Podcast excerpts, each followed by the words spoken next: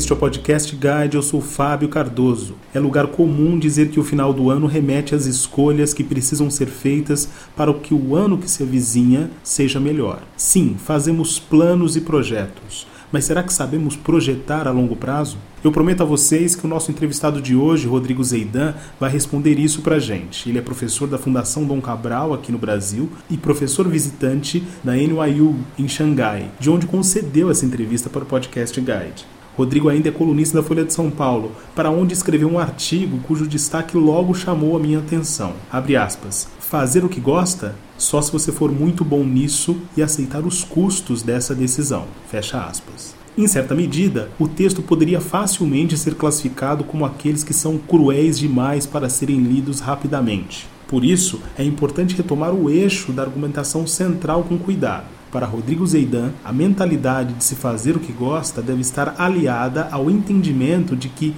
há um preço a se pagar por essa escolha. No trecho a seguir, Rodrigo fala mais a respeito disso. É o seguinte, eu coloco tudo em termos de custos e benefícios. Eu, por exemplo, não faço o que eu gosto. O que eu gosto é jogar tênis, o que eu gosto é jogar basquete, o que eu gosto é ler gibi, sair com os amigos. Eu faço o que eu sou bom, é ser pesquisador em economia, dar aula e estar tá aqui com você. Esse é meu trabalho. Não é o que eu gosto de fazer. A minha identidade não está ligada ao que eu faço. Mas aí como é que o que, que acontece? A pessoa que escolhe fazer, ah, eu faço o que eu gosto. Bom, se você faz o que você gosta, você vai ser subvalorizado. Porque se você faz o que você gosta, você estaria fazendo de qualquer maneira, se te pagarem bem ou se não te pagarem bem. E aí você não, de novo, você não vai ter carreira, você vai ter trabalho, você vai ter emprego. E aí o que, que acontece? Já vi isso acontecendo fora do Brasil também acontece, não é só no Brasil não. Da pessoa ser, ser demitida do emprego e ficar sem norte, porque ela fazia o que gostava, se vendia para a empresa, se doava toda para a empresa a empresa demitiu ela, a pessoa não tem mais identidade. Né? Então, o ponto de vista de você fazer o que você gosta é muito mais importante você fazer o que você é bom. Que é isso que vai te dar dinheiro e é isso que vai te dar liberdade para você fazer o que você gosta. Se calhar de você ser bom e gostar do que você é bom, beleza. Mas isso não é necessariamente assim. Eu vejo isso acontecendo pouco. Né? A maioria das pessoas gosta de fazer um, um bando de coisas, mas acaba jogando a identidade fora para trabalhar eu estou na China, né? Aqui você tem o 996. Trabalha de 9 das é, é uma brincadeira, porque aqui se trabalha muito. Diz que você trabalha das 9 da manhã até as 9 da noite, seis dias por semana. Né? No Brasil você tem, em tese, 40 horas, 40, 48 horas de carga de trabalho, mas se você é executivo, isso vai para 60, 70, 80. Eu não, eu não sou muito fã dessa ideia de que você tem que trabalhar no que gosta. Tem que trabalhar no que você é bom. E você pode ser bom sem eu não estou dizendo que você tem que trabalhar no que você não gosta. São duas coisas diferentes. Isso é uma, um erro que as pessoas cometem. Quer dizer então que você não tem que gostar do que você faz? Não. Deixa eu dar um exemplo simples. Eu uma vez estava dando uma palestra na Itália e era uma palestra para aluno de mestrado e de pós-graduação e tinha um aluno alemão. Né? Eu estava discutindo longo prazo, risco, retorno, esse tipo de coisa. E aí eu fiz uma pergunta para ele: por que, que você está aqui? Ele falou, não, eu estou aqui porque eu quero fazer uma carreira no multinacional, daqui a 15, 20 anos eu quero estar como vice-presidente de uma multinacional, mas para eu estar como vice-presidente de uma multinacional eu preciso lidar com gente de outros países. Então eu escolhi dentro da Europa um país que tem uma cultura muito diferente da minha, que é a Itália, no sul da Itália, para eu poder aprender como lidar com, com times multiculturais. Eu queria ter essa experiência de estar aqui, de passar os problemas de viver numa cultura que não é minha para eu poder aproveitar isso daqui a 10, 15 anos quando eu for executivo de uma multinacional. Eu não consigo imaginar um brasileiro pensando assim. Né? O máximo que a gente toma decisão agora, a grande decisão é qual é a faculdade que eu vou fazer. Mas isso é, você vai fazer a faculdade para quê? Você vai escolher aquela faculdade para quê? A gente não pensa no passo seguinte, a gente só pensa, não, tem que fazer faculdade. Tem que escolher o que, que eu gosto de fazer e aí não, não faz sentido. As pessoas acabam a faculdade e aí, e agora? O que, que eu vou fazer? Eu, pô, preciso arrumar um emprego, porque eu não planejei o passo seguinte. Aí você pensa no passo seguinte só quando está no final da faculdade. E eu tenho que fazer um estágio. Não tem planejamento, é tudo passo a passo, né? Tudo incremental. E aí é um grande problema. É exatamente por esse motivo que o pensamento a longo prazo não encontra lugar na hora das pessoas pensarem a respeito do futuro. A escolha, como explica Rodrigo na sua entrevista, é sempre pelo emprego, uma decisão a curto prazo.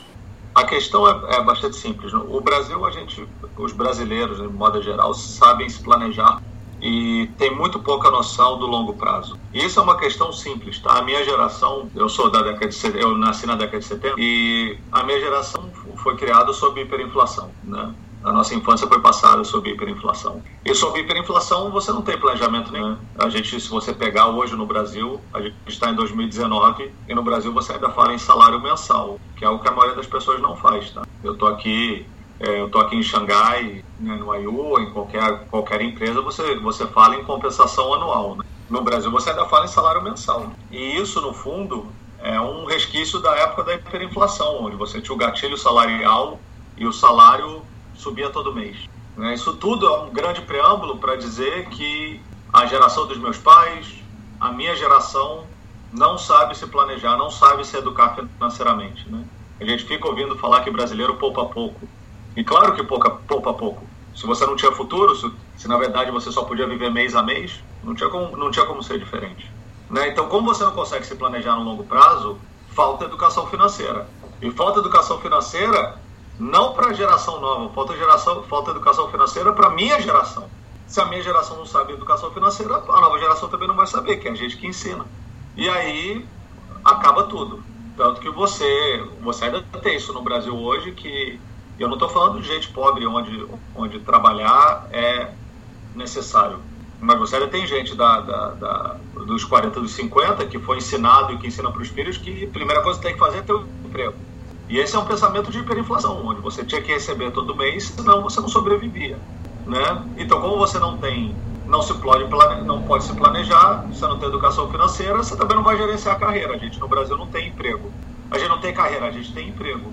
Você vê que as pessoas ficam com medo de perder o emprego. De novo, não estou falando isso da, eu não estou falando disso para quem é pobre, onde isso é bem complicado, porque a pessoa ainda tem que sobreviver e aí vive com salário mínimo e aí realmente tem que ter emprego para não morrer de fome. Estou falando de que para quem é classe média, classe média, classe média alta e rico, que falta educação financeira. Sim, no Brasil, para muitas pessoas, o concurso público representa a linha de chegada para a estabilidade financeira, e isso faz todo sentido num país não acostumado a planejar. Em outras palavras, num país onde a educação financeira não faz parte das prioridades, resta apenas a escolha de curto prazo. Exatamente. Mesmo que você passe no concurso público, você vai ter o seu emprego estável e é essa a vida que você vai querer? Se você não planejar, essa vida que você vai ter, né? Que é, uma, que é o que você vai conseguir. Se você não se planejou, você vai dar sorte de traçar uma carreira de empreendedor, embora eu não veja muito bem como é que isso aconteça se a pessoa não tem perfil de se arriscar e tudo. Mas é isso, é exatamente isso. Se você só pensar na faculdade, o passo lá na frente, você não vai ter controle sobre o seu futuro. E eu acho que isso é uma, é uma questão assim, eu gosto de ter controle sobre o meu futuro. Meu controle sobre o meu futuro é eu estar tá eu tá sempre olhando o que, que o mercado está acontecendo, é aqui mesmo que eu quero estar tá no futuro, em que país que eu quero estar, tá, em qual é. Eu larguei a, a estabilidade do setor público, eu não quis, não quis virar professor de universidade pública tem amigos, assim, pessoas que estavam ganhando muito bem, mas não se planejaram a longo prazo, foram demitidas e não conseguem se recolocar porque nunca se tornaram atrativos para o mercado, né? Era uma coisa que era assim, ah, não, eu tenho meu emprego, tenho que fazer meu emprego bem, achando que o emprego vai estar sempre ali, né? Como ficar desempregado é um, é um problema, e aí tem dos dois lados, né? Tem o lado de que a pessoa não procura isso e tem o lado de que a história que a empresa conta, né? A empresa quer lealdade absoluta, né? Quer que você vá lá e e se dê o máximo. Só que o seu objetivo é entregar para a empresa valor e também cuidar de si. Esse negócio do sucesso é engraçado, é compreensível nisso. É um processo também de amadurecimento quando você sai de uma sociedade pobre, como era o Brasil há 30 anos atrás, para o Brasil hoje, que é um país de renda média. Quando você é pobre, todo sucesso é material. Já, já morei em Madureira, vi, vivi isso, né? É muito difícil você chegar para alguém que não tem nada ou que tem muito pouco e dizer que sucesso não é material. Claro que não é, mas é difícil quando a pessoa está privada do básico. Só que a gente não está mais privado do básico para a classe média no Brasil. Mas essa ideia de que sucesso é material, de que sucesso é se dar bem no emprego, ou sucesso é passar no concurso público, isso ainda forma a identidade de muita gente. Para além dessa concepção teórica, Rodrigo entende bem do que está falando. É que ele também viveu essa realidade de não saber planejar a longo prazo. Mas o que me chamou mais atenção aqui foi o fato dele assumir o fator sorte como elemento chave da sua própria trajetória. Desconfie de qualquer um que vai falar que o sucesso se deveu somente ao trabalho da pessoa. Não, eu sou bom, eu sou... não, é mentira, tem muita sorte.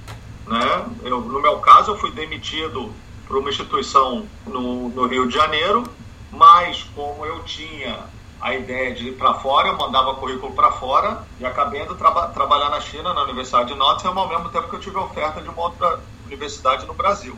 E aí eu acabei ficando com as duas, né? Parte do ano, vim trabalhar no Brasil a maior parte do ano. E como professor visitante na China depois de um ano tem muita sorte. Eu vou ser sério, essa não, a, a visão que eu estou colocando aqui é uma visão que eu fui criando ao longo do tempo, não era uma visão que eu tinha no começo. Então também tomei decisões como estão tomando muito, como está tomando muita gente. Eu fiz a faculdade sem saber o que, que eu queria fazer depois. Fui fazer o mestrado para adiar essa decisão mais uma vez, né? E aí dei, de novo, dei sorte de ser contratado é, por uma universidade no Brasil e, por exemplo, fui fazer meu doutorado e falando, não, eu quero poder tá aqui para fora. Para poder ir para fora, eu tenho que começar a escrever em inglês. Você vai ter muita gente que vai falar, não, se você quer um emprego no Brasil, tem que, tem que escrever paper em português, escrever artigo acadêmico em português. Mas então tem, tem a ideia de tomar risco, tem a sorte, né? E tem trabalho. Trabalho muito, sempre trabalhei muito, mas para poder criar minha sorte, né? Se você não pensar no longo prazo, você não vai chegar nunca num lugar que você planejou. Você vai chegar muito por sorte ou por contato primeiro ponto para você resolver um, um problema é reconhecer que ele existe. Esse é um pouco o meu papel, de trazer esse problema para a realidade do brasileiro de classe é, média para cima e você tem que começar a falar, você tem que... Essa geração nova é uma geração que já, que já prega o desapego, ah, não quero ter carro, não quero ter isso. Isso já é um pouco essa ideia de eu quero ter uma identidade, né? Eu não preciso ficar só ligado em coisa material. O que é engraçado é que a pessoa que a, a geração nova que faz isso, aí a geração mais antiga fica desesperada, porque foi criada sob, sob hiperinflação e aquela, é essa ideia de não ter coisa deixa a pessoa desesperada. Mas é, você tem que começar a falar, começar a discutir, começar a trazer isso, escrever livro e debater e, e a pessoa que criar uma carreira fora desse mundo de carne moída do corporativo ter espaço e falar e contar, é, eu acho que não vejo um pouco de educação, né? Um sistema, é um processo de educação. O processo de educação demora um pouco, não é automático. Dou aula pra gente que já tomou essas decisões muitas vezes, ou tá no meio do caminho, ainda tem gente no meio do caminho. Eu raramente encontro gente na volta dos 20 aos 40 para ficar nessa, nessa faixa que tem essa visão de longo prazo no Brasil. Eu me lembro de estar num, num, dando aula no mestrado da, da Fundação Dom Cabral e estava falando disso, estou falando dessa lealdade incondicional que você entrega para a empresa, e o cara virar para mim e falou: É, eu há 30 anos só me entrego à empresa. Eu dou tudo, toda a minha energia, tudo para a empresa ele deu sorte, nesse caso ele, ele deu sorte porque a empresa devolveu para ele, né? Ele conseguiu subir na empresa e tal. É um executivo bem sucedido, mas, falando isso depois, a gente está discutindo. Não sei se eu deveria ter feito isso, né? Poderia ter sido demitido no meio do caminho e como é que eu teria ficado? Né? Então eu ainda acho que esse comportamento de olhar o longo prazo é muito raro no Brasil mesmo para quem está tomando decisão, por exemplo, de fazer um vestibular. As pessoas não estão tomando decisão de fazer um vestibular porque estão olhando o futuro lá na frente. Estão olhando no máximo um concurso público, né? estão olhando no, pra, no máximo o passo seguinte de entrar no mercado de trabalho. Não, o certo é já olhar daqui a 15 anos. Onde é que eu quero estar com 35? No meu pico de produtividade, que é energia mais conhecimento, que é por volta de 35, onde é que eu vou estar? Não é entrar no mercado de trabalho. Então combinamos assim no final do ano, mais do que estabilidade, talvez um projeto que vale a pena ser vivido seja exatamente esse: assumir riscos. Rodrigo explica pra gente nesse trecho final. Risco é muito importante em carreira. O Steve Jobs, qualquer gente que as pessoas falam de sucesso, todo mundo ali arriscou. Né? A não sei que nasceu rico. Se você quer ter uma carreira de sucesso, você vai ter que tomar risco. Em algum momento você vai tomar decisão que você vai arriscar mais ou menos gestão de carreira envolve longo prazo e risco. Né? A pessoa que, quer, que não quer risco nenhum, estabilidade, vai lá fazer o um concurso público e fazer a mesma coisa há 30 anos, ou fazer coisas parecidas há 30 anos. Tudo bem, é válido, é uma carreira válida. Mas qualquer pessoa que queira pensar numa carreira de sucesso vai ter que tomar risco em algum momento. E é algo também que a gente não fala muito bem no Brasil.